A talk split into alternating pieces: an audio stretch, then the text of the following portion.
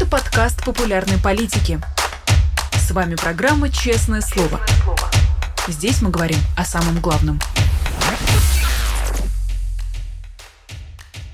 17 часов в московское время. Всем здравствуйте. Вы смотрите YouTube канал «Популярная политика», программу «Честное слово». Меня зовут Нинор Сибашвили. Большое спасибо всем, кто вернулся к нам. После вчерашних анонсов произошла небольшая замена, но э, не менее радостно приветствуется у нас в гостях экономист Игорь Липсица, который, как мне кажется, уже не нуждается в никаких дополнительных э, представлениях. Игорь Владимирович, здравствуйте. Здравствуйте, Нина. Слушаю. Хотела бы обратиться, прежде чем мы начнем к нашим зрителям, э, я попробую задать максимальное количество вопросов э, Игорю Владимировичу, поэтому воспользуйтесь, пожалуйста, этим шансом, что делать с накоплениями, как обеспечить себе безбедную старость, если есть такая перспектива и такая возможность для тех, кто находится в России, и вообще любые экономические вопросы. Присылайте, пожалуйста, Игорю Владимировичу, а мы, пожалуй, пока начнем. Путин поручил национализировать завод в подмосковном Подольске из-за аварии, на котором без отопления осталось больше 20 тысяч э, человек. Зачем Путин это сделал? Неужели государство действительно лучше знает, как управлять Подольской котельной? Но он же должен как-то реагировать. Вот вы когда станете президентом России, вы Бог. должны будете демонстрировать народу, как вы заботитесь о жителях России, как вы днем и ночью стоите у окна и думаете, как сделать им лучше, как вы решаете их проблемы, потому что вы единственная последняя надежда граждан России. Поэтому что он может здесь делать? Насколько я знаю, с этого предприятия собственники сбежали, завод обанкротился, бросили это бесхозное предприятие, а котельная у него вокруг обеспечивает все жильем. Что остается в этой ситуации? Ничего, поэтому Путин национализировал. Сейчас повесит на местный бюджет, и местный бюджет бюджет будет мучиться, пытаясь найти деньги на значит, содержание, ремонт этой котельной. Ну вот эта картина именно такая. Это значит, что мы возвращаемся по оси времени, ну, я бы вам сказал, начало 90-х. Мы в 90-х пытались как раз вот эти объекты, социальной инфраструктуры выделить из предприятий, сделать их самостоятельными организациями, чтобы они как-то жили вне предприятия. Но это было сложно, потому что весь Советский Союз же построен был очень специфически, он весь построен был вокруг крупных предприятий. Ведь именно в СССР появился такой термин, который непонятен никому почти в мире, может быть, только американцам немножко. А, это город-завод, когда строится завод, вокруг него обстраивается город, и весь город питается всеми благами жизни, всей инфраструктурой от этого предприятия. Поэтому, когда рухнуло большинство этих предприятий, то, соответственно, начала выходить из строя инфраструктура. И такие истории бывают повсюду. У меня как-то знакомые мне звонят и говорят, у нас катастрофа, мы на Рублевке замерзаем. Особняк не отапливается, стали разбираться. А все эти шикарные особняки, в самом конце Рублевки люди, которые там живут, поймут, о чем я говорю. Не буду называть это поселок, деревня. В общем, они все сидели на котельной, которая была у местного конезавода. Вот конезавод решил, что у него денег не хватает обслуживать местные шикарные особняки, отключил тепло. Пришлось людям как-то выкручиваться в этой ситуации. Поэтому Путин пытается каким-то образом залатать дыры который возникает из-за того, что какие-то компании рушатся, а эти компании не просто какие-то коммерческие предприятия, они элемент, ну, как бы структуры жизни страны. Вот Путин и пытается отремонтировать. А что он еще может сделать в этой ситуации? Вы сказали про э, собственников, и здесь есть одна интересная деталь. Э, издание агентства установило, что последние полтора года заводом руководили бывший охранник самого Владимира Путина Игорь Рудыка и полковник ФСБ Игорь Кушников. То есть как будто бы государство никуда с этой котельной не уходило. Государство заменяет государство или а, будет все-таки какая-то разница между тем, что было, и тем, что станет? Итак, смотрите, Нино, это не государство, это правильные люди. А, понятно. Государство поощряет правильных людей за правильное поведение правильными наградами в данном случае собственности. Вот они получили возможность стать собственниками, ощутить себя капиталистами. Но знаете, от охранника до директора завода путь не близкий. И хотя завод, насколько я понимаю, оборонный, военный, но, в общем, госзаказы тоже не так просто отработать, нужно еще как-то концы с концами свести. Поэтому собственником стать легко, а вот управлять предприятием потом дело довольно тяжелое. Поэтому подозреваю, что они собственность-то получили за заслуги, прибрали к рукам через правильных людей в администрации, а потом вот, соответственно, соответственно, надо еще как-то этим управлять. Концы с концами, значит, баланс свести, денежным потоком управлять. Ну, знаете, сложное дело. Коммерческое. Кто же охранников таким делам учит? Не учит. Вот они завалили предприятие, сбежали. Теперь, значит, приходится срочно залатать дыры, которые свои же правильные люди сделали. Ну, вот картина такая. Ну, как мы знаем охранников, которые губернаторами становились и министрами, поэтому тут, знаете ли, мне кажется... Да. История вопроса... Да, история вопроса очень богатая. А, и тем не менее, тогда давайте попробуем с вами пофантазировать, можно ли, в принципе, повесить на государство подобные объекты, все, которые есть в стране, и сможет ли государство вывести в таком случае, и сможет ли оно с этой нагрузкой справиться. Было, ли это, было бы ли это более эффективно в нынешней, а, при нынешнем положении дел в России? Ну, вы спрашиваете это как вопрос, а у вас председатель Следственного комитета Бастрыкин уже прямо выступил, сказал, что все основные отрасли надо национализировать. Шутки кончились, страна находится в состоянии гибридной войны, все основные отрасли, которые определяют жизнь страны, надо срочно национализировать. Так что вы это как гипотезу обсуждаете. А у Бастрыкина уже все очень ясно, очень конкретно, он уже все это предложил сделать. А да. дайте нам экономическую экспертизу такого предложения. А это вы спросите у министра финансов, он от таких предложений сразу придет в ужас, потому что мы... Ну, он опять плакать будет, будет Игорь Владимирович. Так, ну вы же не он плачете, я поэтому вас и спрашиваю, да. Вот я и отвечаю. Министр финансов как-то не поддерживает эту идею, потому что все это убыточные предприятия, все эти объекты окажутся необходимо финансировать из государственного бюджета. А у него и так концы с концами не сходятся. Уже президент сказал, что у нас постоянно плачет Силанов, денег нет. А тут вы хотите ему еще статьи расходов добавить. Это страшный сон Силанова. Это правда, но, а, опять же, насколько вам кажется реальна эта перспектива? И стоит ли это всерьез обсуждать? Перспектива, к сожалению, вполне серьезная, а, потому что чем больше государство разрушает рыночную экономику а, в рамках военных операций, тем, соответственно, труднее работать частному бизнесу. И, соответственно, скорее всего, это будет происходить, и многие предприятия будут переходить в собственность государства. Процесс этот уже идет. Кстати, прокуратура очень активно занимается ренационализацией ранее приватизированных предприятий по самым разным отраслям. Но пока это начинается с таких наиболее вкусных объектов, на которых можно деньги зарабатывать. Вот сейчас отнимает, насколько я говорил уже, санатории, пансионаты бывшего профсоюзного движения в пользу сказать, государства. Но со временем что-то другое. Сейчас будет идти очень интересный поиск в России. Будут искать те объекты, где можно сесть на стабильный денежный поток. Вот эти все объекты будут срочно национализировать, потом пытаться передать правильным людям за заслуги в условиях военных действий. Вот это будет процесс национализации, реприватизации в пользу правильных людей. Это то, что ожидает Россия в ближайшие годы. Здесь не будет логики эффективный собственник, разумный собственник, умелый собственник. Здесь будет идея правильный пацан. Вот это ужасная модель, но она будет, будет награждать деревеньками, людьми и э, хорошими энергетическими предприятиями, которым люди должны будут платить за ЖКХ ЖКХ, но только эти предприятия будут принадлежать после национализации правильно людям, заслуженно на фронтах СВО. Вот так. Мы видели, как э, э, эта система откатывается в обратную сторону, и от национализации к приватизации. Страна, во всяком случае, пыталась пройти этот нехитрый путь. Теперь идет обратно. Насколько можно э, ходить туда-сюда? Сколько вообще нужно на это времени, сил, и какой ресурс прочности у экономической системы, чтобы от национализации возвращаться к приватизации и обратно, и еще несколько раз двигаться в, в, в обратном направлении? Небольшой. Потому что очень много было потеряно в 90-х. Потому что когда началась вот эта реформа 90-х, люди до сих пор ее проклинают многие. Но ведь беда была в том, что очень многие предприятия, когда тогда пришлось приватизировать, и которые оказались на территории России, они были нежизнеспособны. Это трудно объяснять людям. Но как же, вот завод работал, зарплату платили, э, детский сад был, значит, пансионат был, ну что, нормальный был завод. Потом взяли какие-то, пришли гадкие люди, обанкротили. А еще кошмар какой, враги народа пришли. Либерасты, как это не все время пишут. Так это предприятие жило-то на дотациях.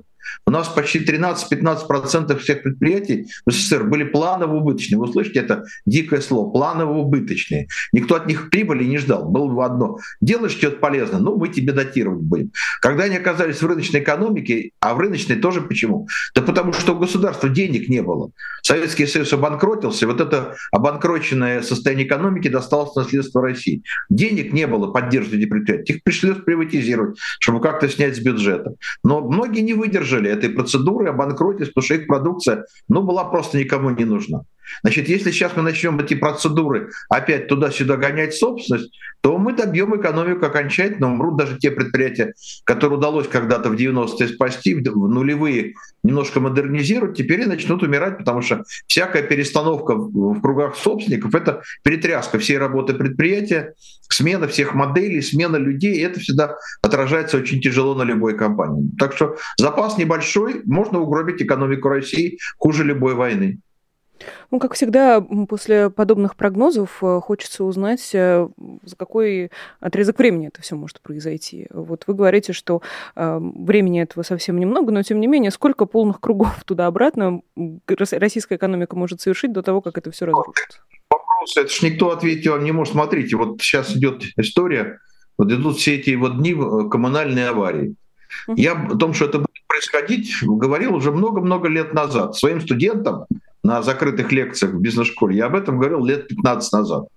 А, в своих открытых лекциях я говорю об этом уже года два.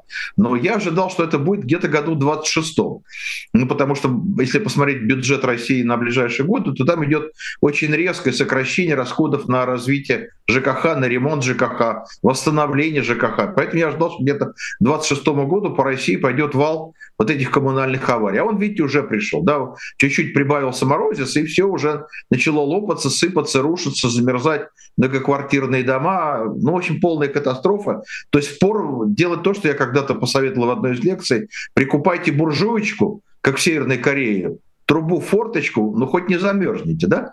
Страшная модель, да? Но вот в Северной Корее народ так живет в многоквартирных домах. Посмотрите фильмы о Северной Корее, увидите эту картину. Ну вот уже пришло. То есть вот этот запас прочности, его измерить никто не может, но он не очень большой, поэтому насколько быстро начнется разрушение экономики России, сказать он не может ни один человек. Но понятно, что запас не очень большой. Наши зрители, с другой стороны, задаются интересным вопросом. Вот, например, Миу Миу пишет. Какая разница, национализировать или в частные руки? Воровство-то никуда не денется? Или что, все думают, что вдруг с новыми собственниками коррупции воровство исчезнут, что ли? Есть ли, в принципе, разница в нынешней России между национализацией и приватизацией, если там и там коррупция, и там и там э, беспредел и непрофессионализм? Вопрос хороший и вопрос правильный, потому что когда вот приходит такой охранник и становится частным собственником, то, конечно, никакой плюс не возникает от того, что перестало быть государственным, а стало частным. И все же мы наблюдали, что когда вот мы передали многие предприятия а, частные руки, эти предприятия начали улучшаться, развиваться. И, в общем, люди инвестировали, частные собственники улучшали организацию производства. Это было на Норильском комбинате, это было во многих портах России, которые стали приватизированными. То есть удалось что-то поправить, потому что собственник, если он нормальный, а, а не какой-то просто блатной, он все-таки пытается сохранить свой актив, свою собственность, он в нее вкладывает деньги, пытается найти людей, которые умеют этим управлять, и тогда, в общем, не погибает и развивается ставится. Но, конечно, если будут ставиться люди, которые просто заслуженные перед государем, то, может быть, и не будет разницы, что было бездарное при частном собственнике такого, что будет бездарное при государстве. И в конце концов все развалится, и мы будем кивать а, частные собственники на государство, государство на этих частных собственников и своих слуг, военных и силовых, ну, в итоге, так сказать, население останется без предприятий, без места работы, без коммунальных услуг и энергетики. В этом, конечно, такая угроза реальная. Продолжаем «Честное слово» с экономистом Игорем Липцером, э, э, Липсицем. Прошу прощения, извините. Э, это должно было рано или поздно произойти. Приношу извинения, Игорь Владимирович. Uh, да, надеюсь, что я не первая хотя бы. Обращаюсь еще раз к нашим зрителям и демонстрирую на примере, что ваши вопросы попадают в наш прямой эфир. Давайте продолжим про аварии. Теперь посмотрим в сторону авиапромышленности и, в частности, посмотрим на крупнейшую российскую авиакомпанию Аэрофлот, у которого э, сломался восьмой самолет за пять недель. Э, в целом тенденция тоже была довольно э, очевидной, но то, чтобы восемь самолетов за пять недель ломалось, такого давно не случалось, если не сказать, что никогда. Это отзвук тех самых санкций, которые вводились против авиаотрасли, или в чем-то еще есть какая-то причина, и вы нам сейчас об этом расскажете? Ну, конечно, это санкции. То, что это будет происходить, было написано экспертами авиаотрасли еще два года назад. Потому что самолеты импортные, за ними надо очень тщательно ухаживать. Нужны фирменные детали, нужны специалисты, которые знают, как это обслуживать. Все это было раньше в России обеспечено. И, в общем, у нас был довольно приемлемый уровень э, аварийности гражданской авиации. Летать было нормально, летать было возможно. Теперь, соответственно, ситуация изменилась. И, может быть, не все знают, но уже были некие решения правительства, по которым авиакомпаниям разрешили самим изготавливать запчасти к самолетам. То есть не ставить только сертифицированный Боингом или Airbus, а самим что-то производить, где-то на стороне заказывать, что называется обходным путем, как это в России говорят, на коленке. Тут мы сколепали и поставили, самолетик полетел, ничего долетит, а авось долетит. Вот это все некоторое время держится, а потом просто начинается переход количества в качество философии, знаете. Вот оно и начинает переходить и что с этим делать, непонятно, потому что, ну, где ремонтировать самолет? У нас была уже такая совершенно дикая история, отправили наш самолет ремонтировать в Иран, с тех пор вот обратно получить не могут, иранцы никак его сделать опять летающим не могут. Ну вот картина такая. Поэтому вот ситуация с гражданской авиацией в России становится катастрофической, на мой взгляд. Слово ужасное, но поймите, что по России же, в общем, иным способом, чем на самолете, летать невозможно. Кто по стране путешествовал, тот хорошо понимает, какие это расстояния. Не на карте, а по жизни, да? Когда ты долго-долго летишь в Новосибирск, а потом еще долго-долго в Хабаровск, ну или до Актали. Поэтому без самолетов, в общем, тяжело. С дорогами в России, если вы знаете, совсем плохо. А на поездах, ну, не всюду можно доехать. Да, поэтому тоже такая нерадостная история. Поэтому, конечно, возникает угроза, ну вот как бы сказать языком э, географов, связности территории страны. То есть страна будет рассыпаться на куски, формально это будет единое государство, но, что называется, перебраться с места на место невозможно. И мы вернемся, ну вот почти в 19 век, когда вот с Дальнего Востока до Петербурга информация шла год, а потом год шла обратно. Я даже не преувеличиваю, были такие истории. Как здесь не вспомнить Владимира Путина, который шутил, зачем вам дороги, если нет автомобилей? Здесь же можно развернуть в обратную сторону, зачем вам автомобили, если нет дорог? Ну и Дмитрия Рогозина с батутами можно вспомнить, когда мы говорим о самолетах. Но это все, конечно, очень страшно на самом деле. Есть такое ощущение, что, наблюдая за взлетом каждого российского самолета, есть ощущение, что не каждый из них может приземлиться, не каждый из них может долететь. А, насколько это справедливое а, ощущение? Действительно ли все настолько критично? Ну, потому что критично, потому что заменить нечем. Разговоры же все время идут. Он, Путин в последнем выступлении произнес значит, слова, которые вообще привели всю авиаотрасль в какое-то совершенно состояние экстаза.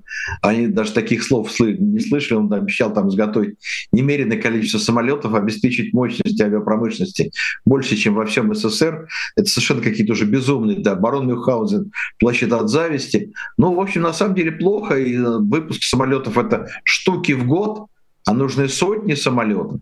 При этом значит, не выходит, вот уже сейчас я последняя информация, что два проекта, которые были такие чистолюбивые, Суперджет и МС-21, решили как-то объединять в одно предприятие, чтобы хоть как-то значит, что-то делать, хоть как-то спасти э, производство, чтобы хоть на чем-то можно было по России летать. Ну, в общем, начинаются какие-то попытки возродить производство каких-то очень уже старых самолетов. Ну, потому что ну, Россия страна, в которой без авиации жить невозможно добраться некуда. Я уж не говорю о том, что во многих регионах России люди вообще уже горе мыкают давно, потому что вот вы, наверное, по России так не мотались, как я.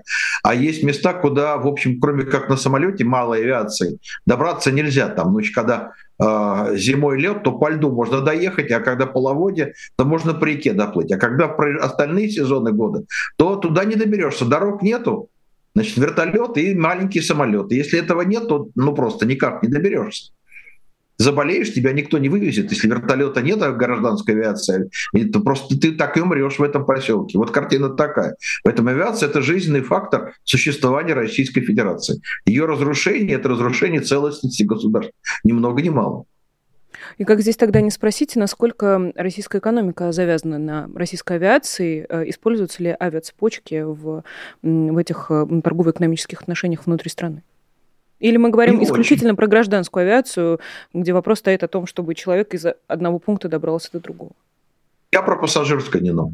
Про гражданскую грузовую я даже говорить не буду. Знаете, э, когда-нибудь вам просто ради любопытства поинтересуйтесь, вы, в гугле это легко найти, сколько аэропортов, сколько аэродромов есть в США и сколько есть нашей стране. Это совершенно невероятная разница, потому что в Америке огромная сеть аэропортов, в каждом глухой дырке есть аэропорт. Поэтому очень удобно возить грузы самолетами. И есть отрасли, где практически все грузы возятся самолетами. Скажем, вся электронная промышленность США снабжается исключительно самолетами. Даже не по дорогам возят, уж более не по железным дорожным путям, а самолетами, потому что удобно. Близко прилетел маленькое короткое транспортное плечо от аэропорта до фабрики, и это, в общем, очень удобно. Когда тебе нужно, тогда и заказал. Так вся компания Dell работает, можете почитать. А в России очень мало аэропортов, очень мало аэродромов мало взлетно-посадочных полос. Поэтому там не очень удобно возить на вот самолетах грузы. Не очень-то значимая сфера. Она существует, но она не очень значимая. А, Виктор вас спрашивает, Игорь Владимирович, ваше мнение, как повлияет большой дефицит рабочих профессиональных кадров на экономику в ближайшие два года? Ожидать ли стагнацию и зависимость от экспорта? Тут вообще с рынком труда крайне интересная история происходит. А, я вам рекомендую почитать, вот сегодня вышло хорошее интервью моего коллеги Николая Кульбаки э, в «Репаблик». Он как раз об этом говорит, что российский рынок — это такая дикая комбинация, такой жуткий салат оливье из несовместимых компонентов. С одной стороны, есть дефицит рабочих рук, а с другой стороны, есть где-то застойная безработица. С третьей мы стали обнаруживать, что людей опять отправляют в неоплачиваемые отпуска, то есть здесь какая-то совершенно безумная, потому что ну, не существует единого вообще российского рынка, есть застойные зоны, откуда люди практически не могут уехать, у них нет денег на переселение, и они там могут и не найти работу, мыкать безработицу, а есть места, где рабочих рук в стране хватает.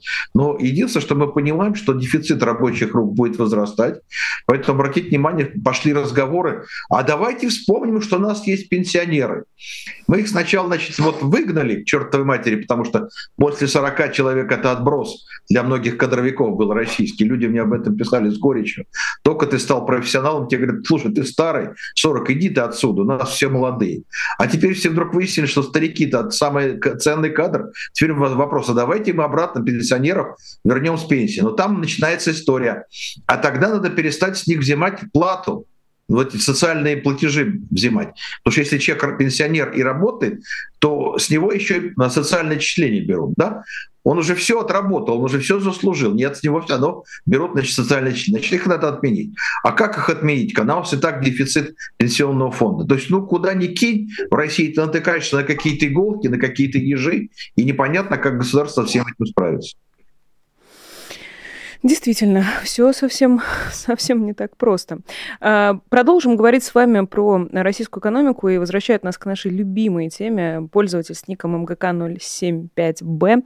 В магазинах Санкт-Петербурга исчезли яйца. Простите, Игорь Владимирович, куда без этого? Тем более, теперь мы выяснили ответ на вопрос, э, что, что пропадет раньше, курица или яйцо. Сначала пропали яйца, теперь говорят и с курицей какие-то проблемы. А, понимаю, что вам приходится повторять одни и те же вещи, но а, Извините, от этого никуда не деться. Почему пропали яйца, было понятно. Есть ощущение, что пропажа курицы также с этим связана. А, как вам кажется, насколько это решаемая проблема? А, или ее корни ушли уже настолько глубоко и настолько далеко, что как бы продовольственный дефицит, дефицит таких а, продуктов, как курица или яйца, это уже часть пейзажа, что называется, часть российской действительности. И что дальше в очереди? Что дальше по списку, знаете, продуктовому? Яйца, курица, что потом? Вот знаете, я как-то сегодня вдруг понял, что следующим может быть, я, конечно, не предсказываю, но вот я просто анализирую. Дело в том, что одна из проблем на рынке кури... курятины и яиц — это Белгородская область, извините меня. Я тоже в лекциях говорил, что вот это введение боевых действий в Белгородской и в соседних областях очень болезненно отзовется на сельском хозяйстве России. Это очень важные для России аграрные области с самыми лучшими землями, лучшими условиями и да, они давали большой вклад в агропромышленный комплекс России. Соответственно, сейчас там, насколько мы понимаем, начинается проблема на птицефабриках белгородских, и, соответственно, предложение мяса начинает сокращаться. Значит, дальше, соответственно, я просто хочу напомнить, что Белгородская область — это место производства значит, подсолнечника. Поэтому я с ужасом думаю, что никак бы у нас к осени не возник дефицит подсолнечного масла. Я работал с компанией «Эвка», я понимаю, что для них это значимый, чрезвычайно регион. Значит, если начнутся там какие-то проблемы, то мы еще и подсолнечное масло будем в очередях выстаивать в России. Вот эта картина такая. Сейчас это будет взрываться то в одном, то в другом месте. Последние дни мне народ пишет из России, начинается проблема с хлебом. Местные власти оправдывают, что это, дескать, новогодние праздники, грузовики не смогли подвести. В России, знаете, впервые зима произошла, такого раньше никогда не было. Поэтому вот грузовики после Нового года, значит, хлеб не смогли доставить в магазин. Ну вот, как хотите, так и слушайте. Но вот народ пишет, что с хлебом проблема. Ну, сейчас будет. Ну, как вам сказать? Я же говорю, что российская экономика как Тришкин кафтан в нем все время что-то трещит, и прореха возникает то там и тут. Стопроцентно угадать, какая будет следующая прореха, вам не сможет никто. То у вас бензин в дефиците, то у вас яйца, то у вас курятина исчезла, потом вроде как-то прибавилось, видимо, порезали птицу, сейчас, в общем, уже, видимо, восстановить стадо не очень удается. Похоже, что картина такая начинает циклическая воспроизводиться. То один дефицит, то другой. Народ не видит какого-то продукта, переключается на иной, более дешевый или сопоставимый по цене. Он становится дефицитом, ну и это будет по кругу ходить. И тогда в таком э, случае, мне кажется, закономерный вопрос, а, может ли экспорт э, решить эту проблему. Мы видели, как э, пытались решить проблему с нехваткой яиц, закупая, например, их в Турции или, кажется, даже в Азербайджане. На цену это особо не повлияло. Яйца как стоили дорого, так и эту цену сохранили, но они хотя бы появились опять в магазинах. А, может ли эта же схема сработать в случае с другими продуктами? А, да, прошу прощения, импорт, да, конечно. Может ли это ну, решить проблему? Трудно сказать. Объем-то России большой, и уж такого большого объема импорта мы, наверное, не сумеем получить. А, и это будет недешево. Я последний день у себя в Телеграме там разбирался с теми, кто живет в Турции, сколько стоят яйца в Турции в рознице, сколько они могут стоить в России. Но вот все равно, как ни крути, получается, что меньше 150-160 рублей турецкие яйца в России стоить не могут, а может быть и подороже будут, потому что транспортные расходы я оценить точно не могу. Поэтому, в общем, картина такая, что, может быть, и появится, но чуть больше и продуктов. Но это проблема-то в чем? Во-первых, они будут не дешевые, вы так на карту-то посмотрите, доставить, скажем, из Стамбула в Петербург яйца, так дорожку-то проложите, километр-то посчитайте. Это все в объезд теперь надо делать, да? Вот, так что все ложится на затраты. Сколько доедет не испорчен, тоже отдельный вопрос. Да? Так что все это, конечно, в общем, ведет к тому, что даже если удастся закрыть дефицит натуральный, то в деньгах это будет дорого. Поэтому вот беда в том, что дешевые продукты питания, если это закрывать импортом, они становятся дорогими и для бедного населения недоступными. Вот картина примерно такая. У нас в чате нашелся Дмитрий, в жизни которого яйца наоборот даже подешевели. До Нового года покупал за 140, неделю назад купила за 120. Яиц очень много. Так что, возможно, в месте, где живет Дмитрий, эта проблема решилась. Можем за Дмитрия порадоваться. А, продолжаем. И Анна Копьева спрашивает вас уже про доллар, как не спросить, тем более а, мы видим курс весьма обнадеживающий, а, что-то около 90 рублей за доллар. Давно мы таких цифр не видели, даже доллар стал стоить ниже 90 рублей. Многие объясняют это сокращением объемов импорта, возвратом экспортеров на рынок после праздников. Насколько это справедливо? Я бы вообще теперь о курсе не говорил. Это просто бессмысленный разговор теперь, не ну, абсолютно бессмысленный. Это люди разговаривают по логике прошлых лет. Они привыкли, что в России есть валютный рынок, на нем играют силы спроса и предложения, приток валюты, отток валюты, валютные спекулянты, графики, курсы поддержки, линии сопротивления, красивый технический анализ, красота несказанная. Все это с 1 января закончилось. С 1 января в России действует новое законодательство по валютным торгам, которое позволяет Центробанку изгонять с валютного рынка любого игрока, который, по мнению Центробанка, проводит неправильную валютную торговую политику и мешает правильному управлению курсом. Практически считайте, что с 1 января в России начался переход к назначаемому, управляемому, регулируемому, какое хотите слово потребите, курсу, который будет назначаться теперь в кабинетах Минфина и ЦБ. И вопрос о валютном курсе как рыночном индикаторе забудьте. Все. Что же тогда стоит 90 рублей, Игорь Владимирович? За что же а? просит тогда? Что же стоит тогда 90 рублей, если вы говорите забыть об этом? Это не имеет никаких э, то количество, под собой то оснований. валюты, которые Центробанк разрешил продать, разрешил купить. Теперь это не рынок. Вот еще раз, это закрытый распределитель.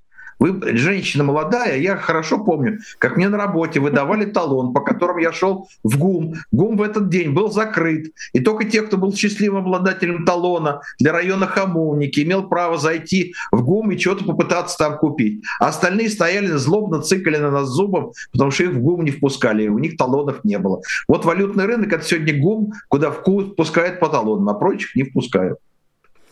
Анна Копева вас тогда спрашивает, как вы считаете, могут ли запретить хождение доллара и евро для физических лиц, как это было в СССР? Ну, это слишком сильный шаг. Скорее всего, так резко президент действовать не будет. Просто будет создана ситуация, когда вы сами понесете. Смотрите, вы уже, если живете в России, находитесь в ситуации, когда с этой самой валютой вам особо надеться-то некуда. Ну, там пойти в банк продать еще можно, а, скажем, уже открыть счета сложно. И банки, если даже и открывают с охотой не огромной, а, не охотой огромной, то они, значит, устанавливают плату за хранение денег. Я вот тут натолкнулся, что один из банков, у нас что-то, по 12% годовых берет плату за держание денег на счете. Не 12% дохода, а 12% годовой платы. То есть вы положили тысячу, у вас 880 через год осталось. 120 у вас банк списал за то, что он имеет такое неудобство держать ваши деньги на своем счете. Поэтому вы сами будете отказываться. Поэтому я смотрю, как люди поумнее начинают пытаться что-то думать про юань. Те, кто совсем продвинутые, начинают думать про стейблкоины. Учите слова, что я могу сказать. Учите мать часть. В России по-другому сейчас не получится. А, Елена Сергеевна вас спрашивает, а какова судьба валюты под подушкой? Что делать с накоплениями физическими, которые вот дома лежат в разных укромных местах? Ну, тут варианты разные, зависит от того, насколько вы вообще человек энергичный. Если энергичный, рисковый, то надо, конечно, двигаться в соседние страны, пытаться открывать там счета, туда перемещать валюту. Все, кто в России поумнее, это давно делает это. Не то, что я вам какую-то теоретическую конструкцию рассказываю.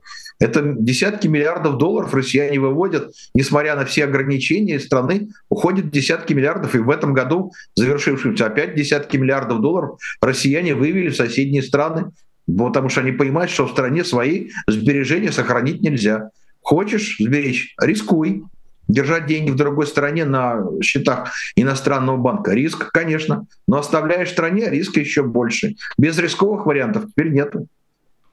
Вы говорите, что риска еще больше, но а если понадежнее спрятать? Не под подушку, а в наволочку куда-нибудь. Это поможет как-нибудь? Перетерпеть, переждать? Не, но никто не может вам сказать, какой будет режим использования валюты в Российской Федерации. Я-то все-таки прожил большую жизнь в Советском Союзе, где владение валютой было уголовным преступлением. Знаете, во мне это до сих пор сидит, да? Да, поймали тебя с долларом, страшное дело. Я помню, у меня ребенок когда-то помог какой-то американке дойти до магазина, та ей дала чаевые в доллар американский. Мы этот доллар сильно прятали. Валютный ресурс, знаете, Поэтому есть опасность, конечно. Она пока не, не первоочередная, но может быть, что вам дадут некоторое время сдать валюту, а потом, извините, это будет опять уголовно наказуемое деяние. Все может быть. Не могу исключить. Э, это правда. А, про, про старость, про накопление а, в эфире с э, моим коллегой Русланом Шевединовым мы говорили о том, что в России разрушена система накоплений, и в целом э, практически нет никаких вариантов себе финансовую подушку а, обеспечить. Но вы эту тему не развили в этом разговоре. Я бы хотела к этому вопросу вернуться сейчас, пока у нас есть как раз немножко времени в эфире. Неужели совсем нет никаких альтернатив? И что делать тем, кто принял волевое решение остаться в России и свою старость встретить там? Вы говорите, недвижимость – это не вариант? Тоже попросила бы вас э, чуть подробнее не об этом рассказать. Вот если вы люди захотят, то у меня есть целый цикл лекций на Ютубе о том, как сберечь деньги на старость. Большая часть этих лекций уже перестала быть актуальной. Государство почти все уничтожило. Но если там внимательно послушать, то там есть тема про недвижимость такая нетривиальная. Я сейчас буду говорить слова, которые многим покажутся странными, но там есть некая идея, которую я уже видел и которую я знаю уже люди поумнее в России делают. Это когда люди объединяются в старости. То есть они заселяются как коммуналку в одну из квартир, которая принадлежит вот этой группе друзей, а остальные квартиры сдают, и за счет этого вот этот кооператив друзей как-то подкармливает себя в старости. То есть из отдельных квартир люди возвращаются в коммуналку, создают некий такой коливинг, только не молодых, юных, прекрасных и, энтузиаст, и с большим энтузиазмом в жизни, входящих, а уже уходящих людей. И они создают коливинг друзей стариков, свои квартиры сдают и за счет этого живут. Этот вариант еще будет работать некоторое время. Нерадостный вариант – я все понимаю. Ну, в общем, такой вариант возможен. Все остальное проблематично. Ценные бумаги не могу рекомендовать.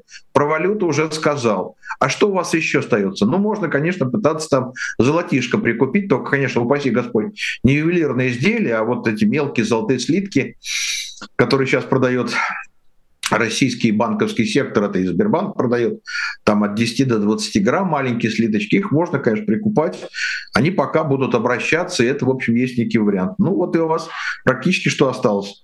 Э, золото, юань проблематичный, да, значит, ну вот все, иностранные ценные бумаги вы купить не можете, значит, вот остаются еще какие-то странные, необычные, не очень радостные игры с недвижимостью, коливингом для пожилых друзей.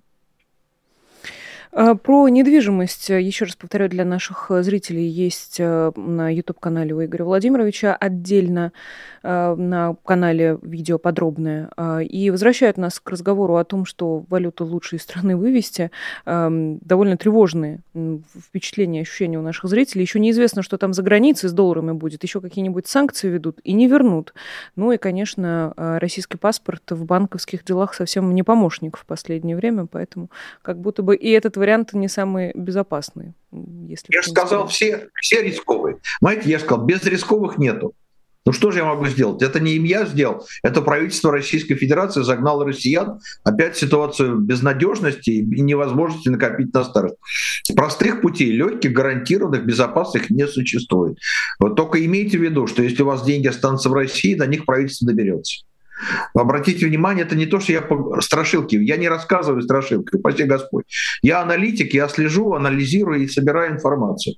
Посмотрите, как у вас интересно выступил министр финансов Российской Федерации. Он выступал перед президентом и сказал, вот тут у населения лежит 40 триллионов рублей на банковских депозитах, нам бы эти деньги очень пригодились для инвестирования в экономику. Нам бы эти деньги надо втянуть туда. Вот мы как раз думаем, как это сделать.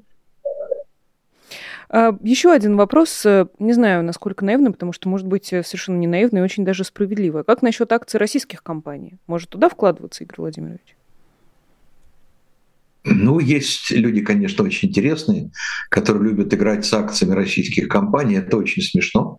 Но беда в том, что акций-то этих очень немного осталось.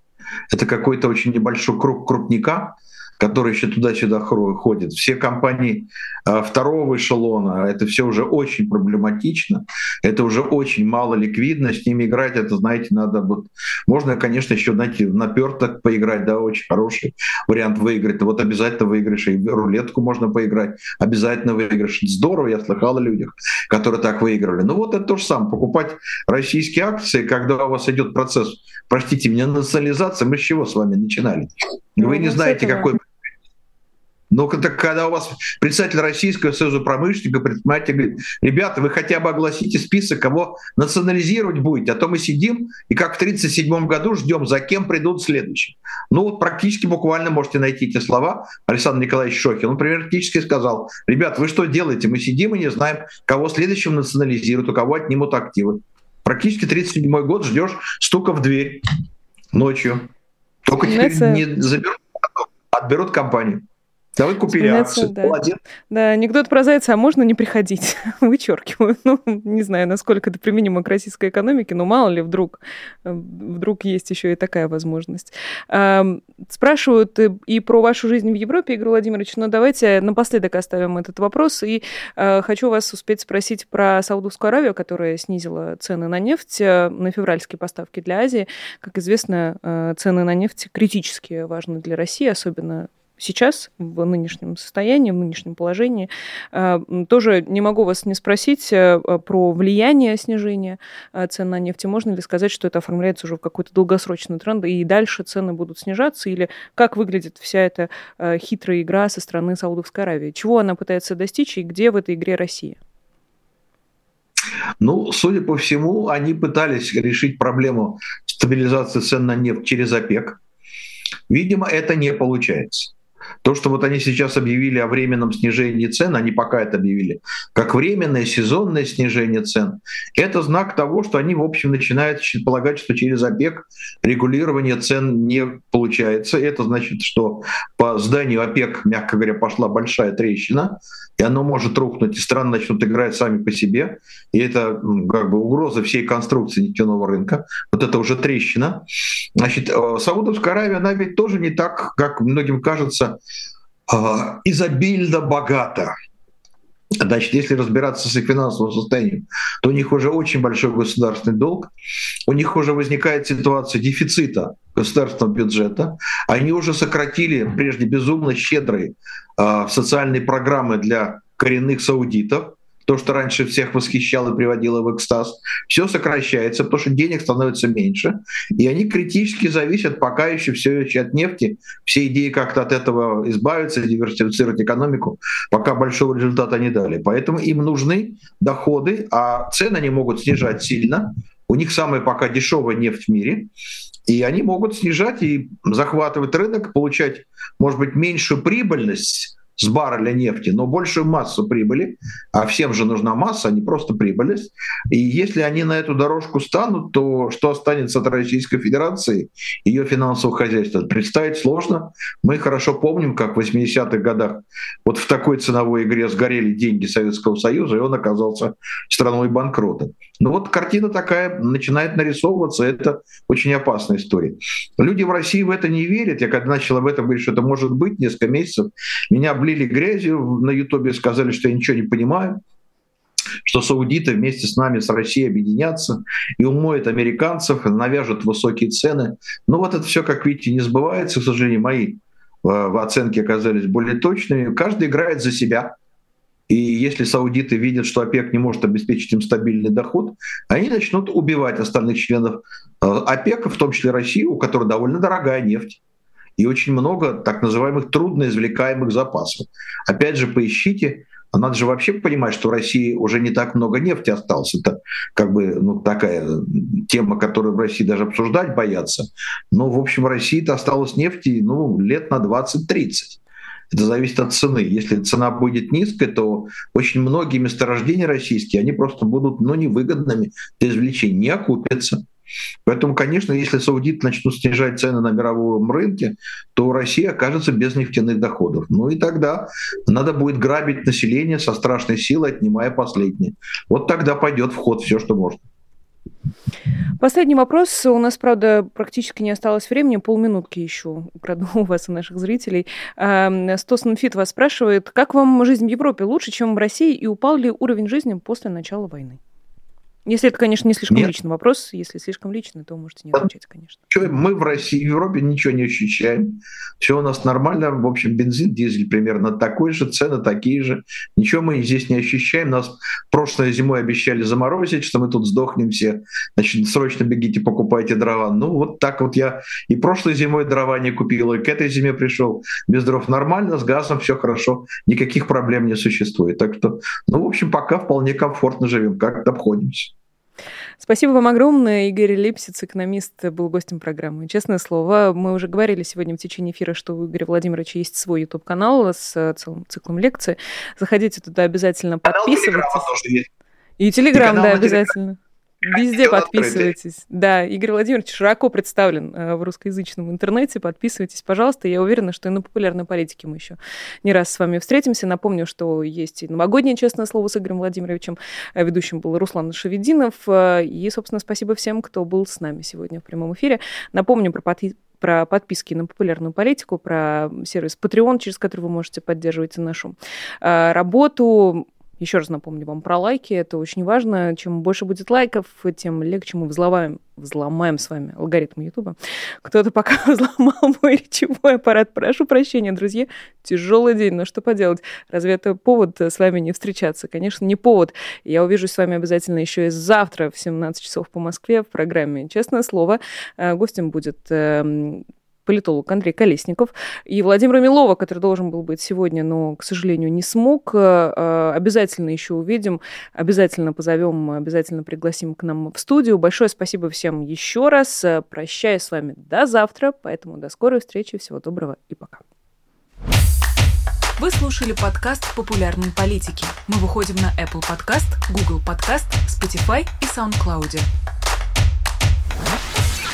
А еще Подписывайтесь на наш канал в YouTube.